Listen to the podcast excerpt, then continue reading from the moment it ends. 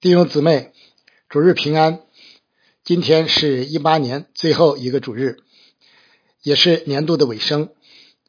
有关所罗门王的故事，同样接近尾声了。今天将要分享的这段经文，就是一个转折。尽管第十章依旧从正面记载所罗门王的智慧与财富，但其隐含的危机已是呼之欲出了。第十一章的前十三节经文，则直接就是偏离与审判的负面信息了。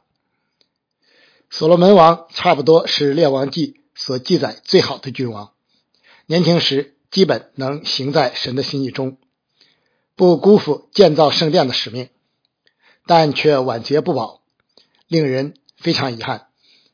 显然，与其所预表的那位大卫之约的真正后裔。呃，他还要将近一千年才会降生，相距甚远。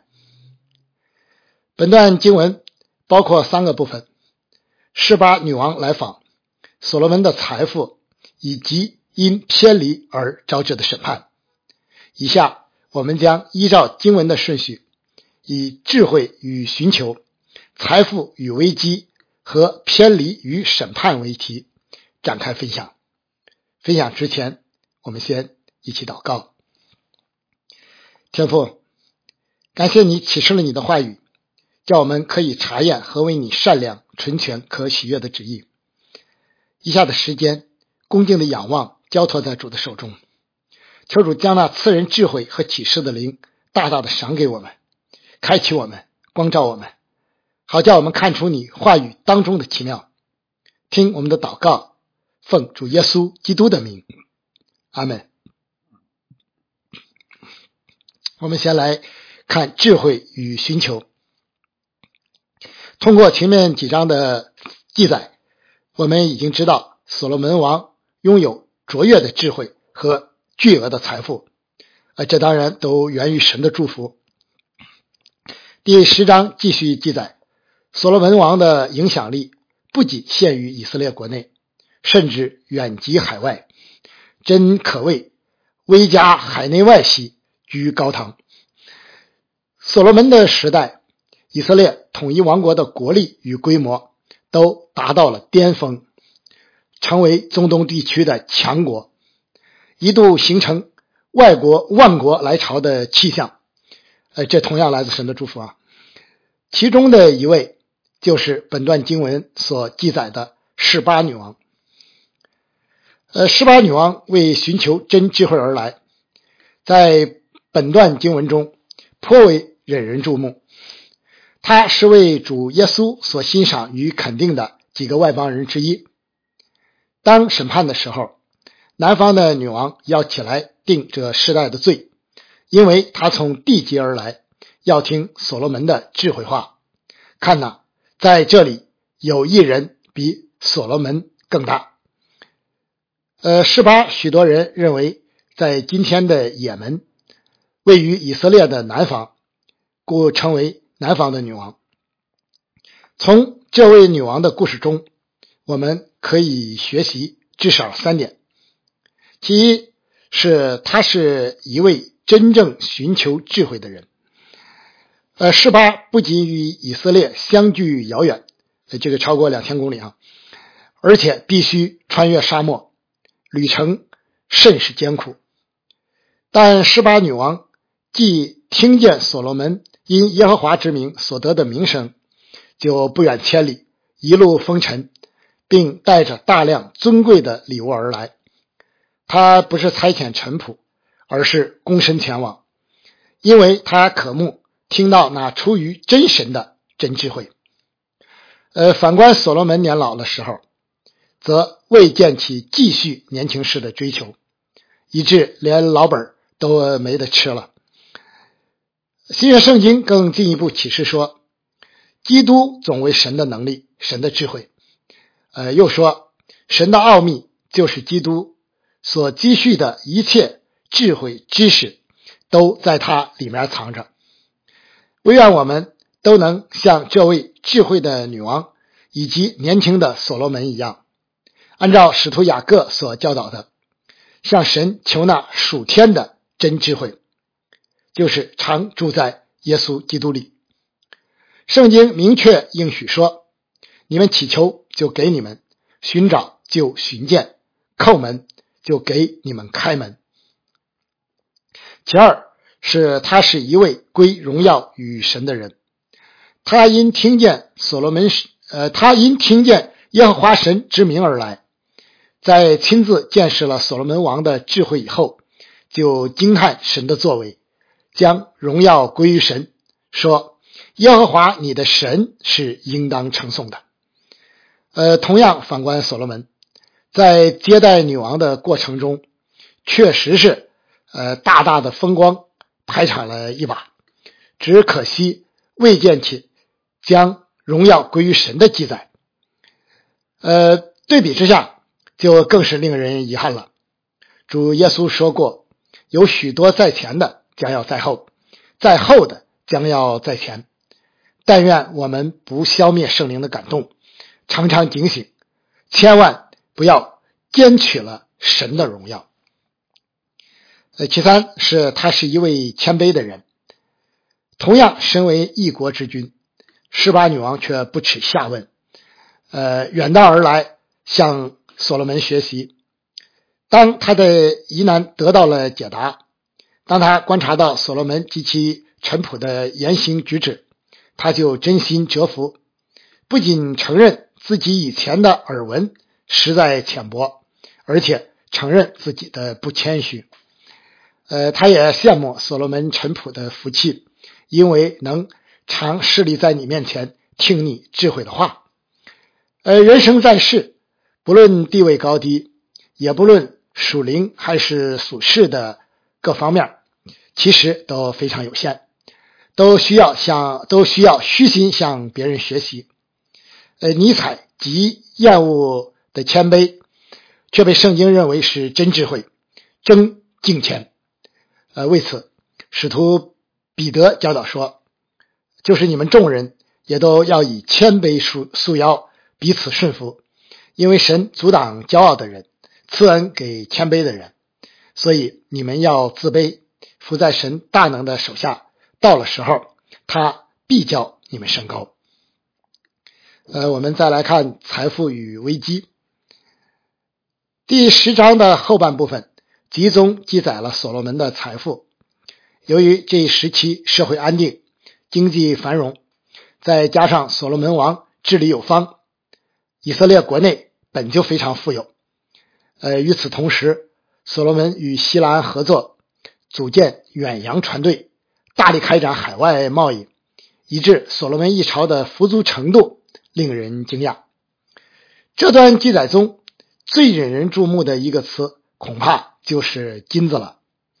呃，从古至今，这都是最直接、最受人追捧的财富。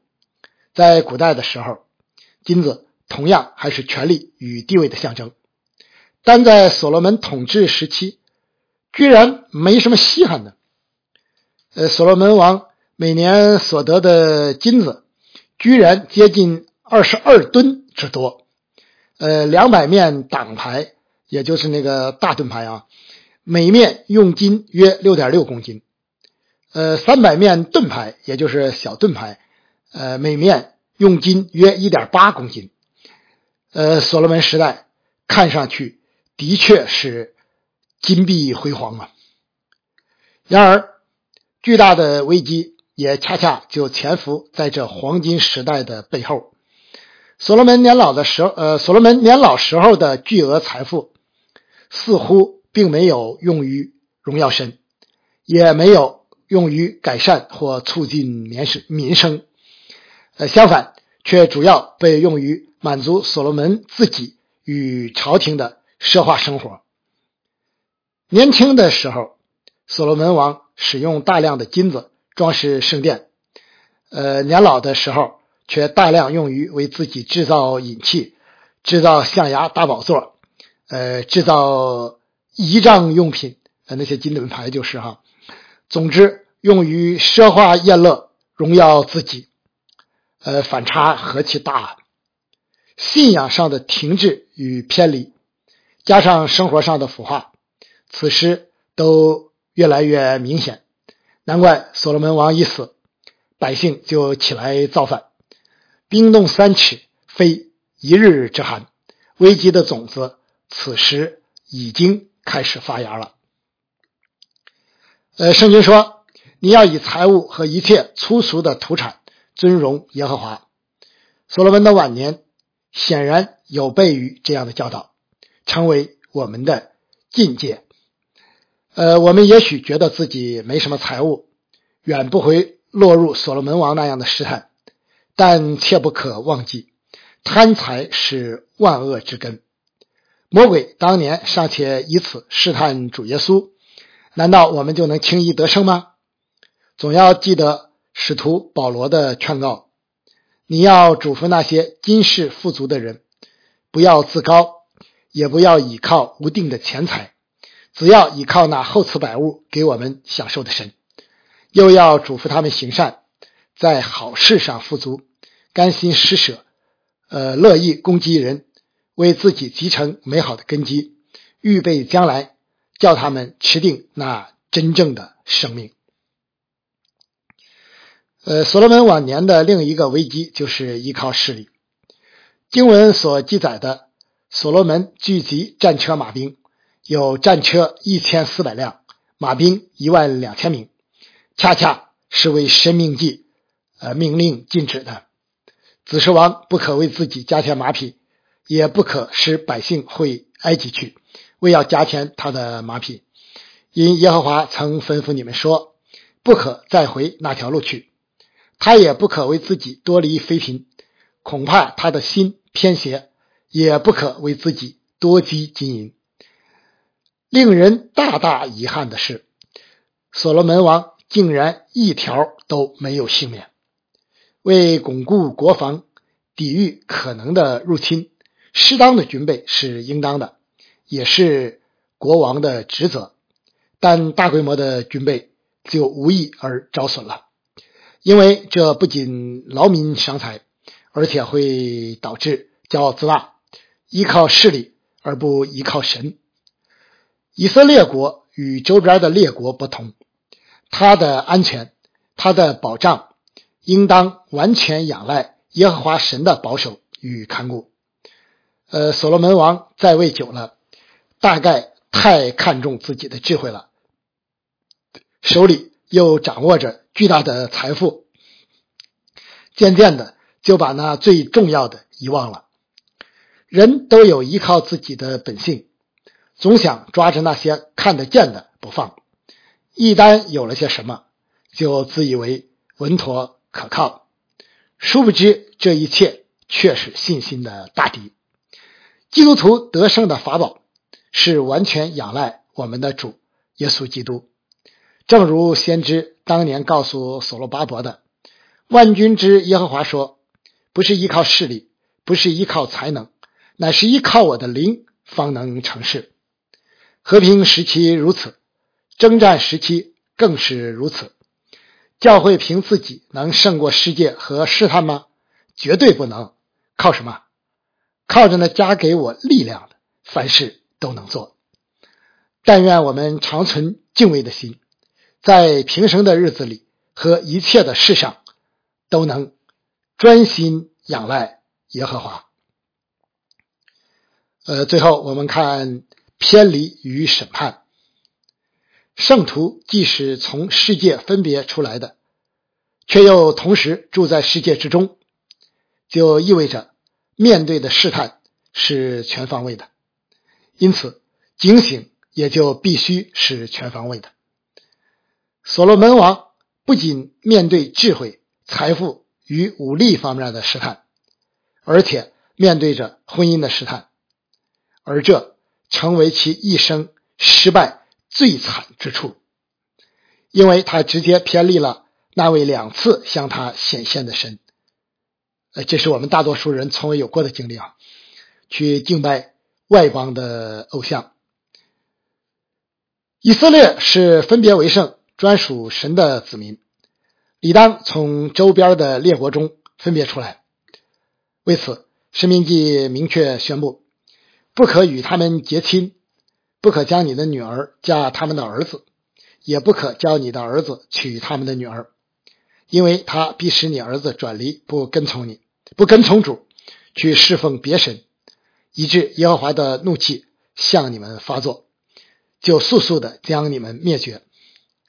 当年进应许之地的时候，神要求灭绝所有的迦南人，目的之一就是防止以色列人被诱惑偏离正道。婚姻是极为特殊的二人一体的关系，蕴含着深刻的属灵含义。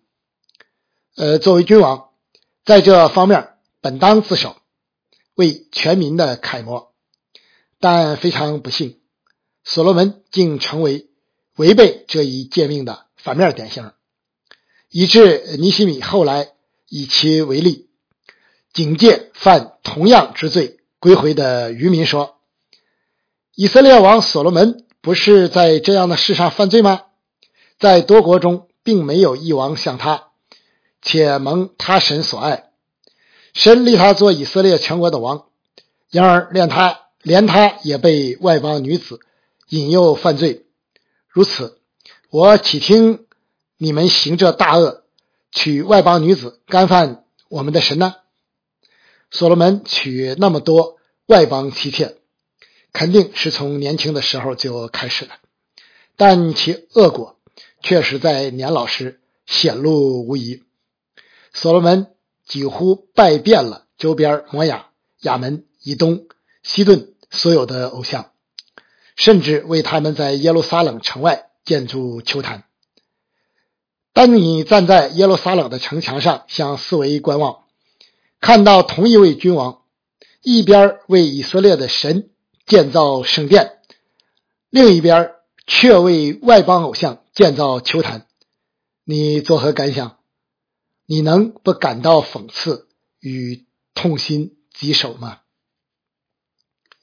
与周边的国家联联姻是通行于古代的政治智慧。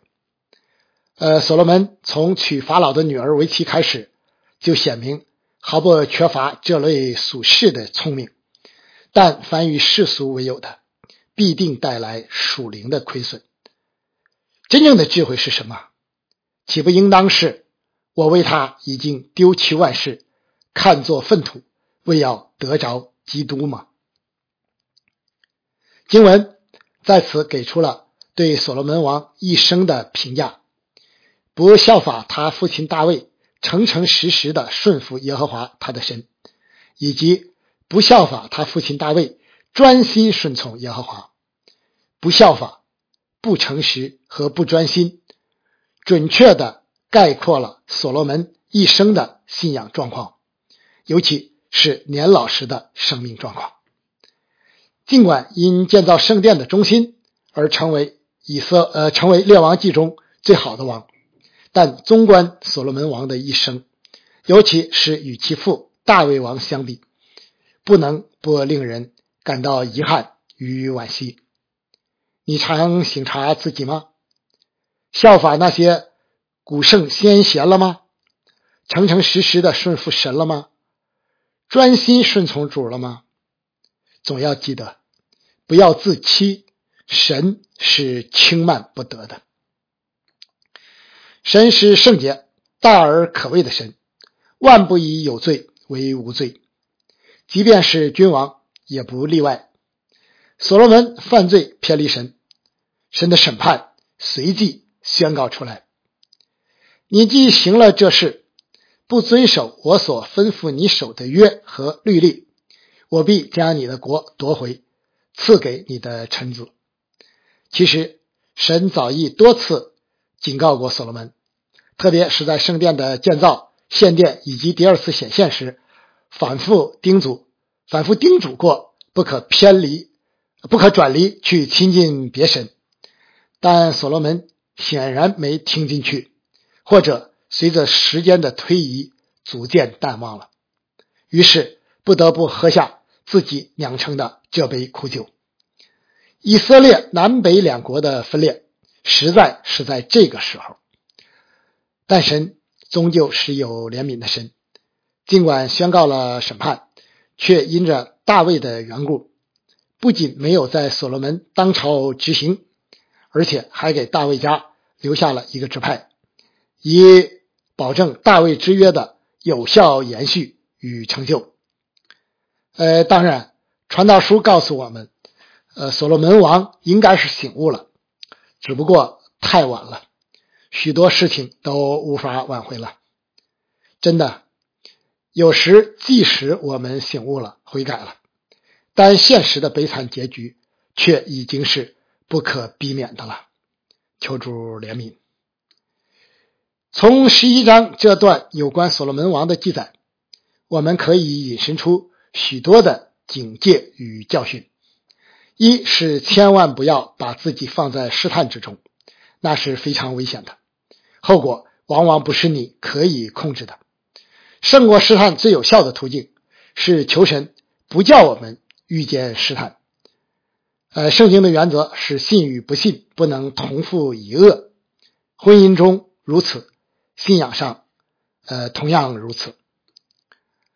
二是一生专心顺服主，并不是一件容易的事。年轻的时候爱主，灵性好，呃，并不能保证年老的时候。就不昏聩，因此没有人不需要时常警醒，总要记得主在克西马尼园教训门徒的，总要警醒祷告，免得入了迷惑。三是曾被神大大使用，以及有从神而来的恩赐、智慧等等，都不等于有了一生敬虔的属灵保险。呃，类似所罗门王这样的教训太多了。但愿我们一生都持守正道而不偏离，若一时偏离，也能及早转回。唯愿我们能将保罗的教训存记在心，不要消灭圣灵的感动，不要藐视先知的讲论，但要凡事查验，善美的要持守，各样的恶事要禁戒不做。呃，最后。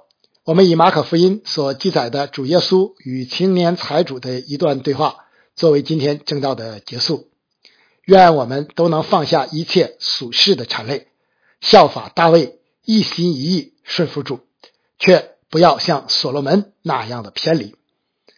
耶稣出来行路的时候，有一个人跑来，跪在他面前，问他说：“梁上的夫子，我当做什么事？”才可以承受永生。耶稣对他说：“你为什么称我是良善的？除了神以位之外，再没有良善的。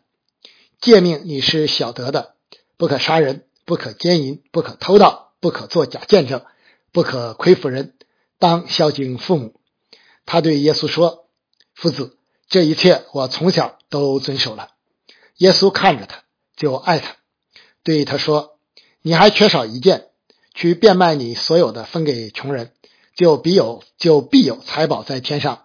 你还要来跟从我。他听见这话，脸上就变了色，忧忧愁愁的走了，因为他的产业很多。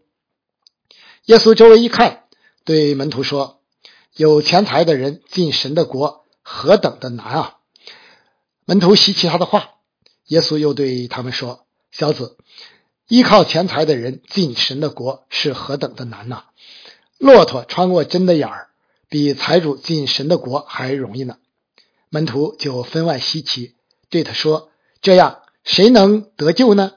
耶稣看着他们说：“在人是不能，在神却不然，因为神凡事都能。”彼得就对他说：“看呐，我们已经撇下所有的跟从你了。”耶稣说。我实在告诉你们，人为我和福音撇下房屋，或是弟兄姐妹、父母儿女、田地，没有不在今生得百倍的，就是房屋、弟兄姐妹、母亲、儿女、田地，并且要受逼迫，在来世必得永生。然而有许多在前的，将要在后；在后的，将要在前。阿门。在主里纪念成都征战中的。弟兄与战友们，求主保守看顾他自己在各处的教会，阿门。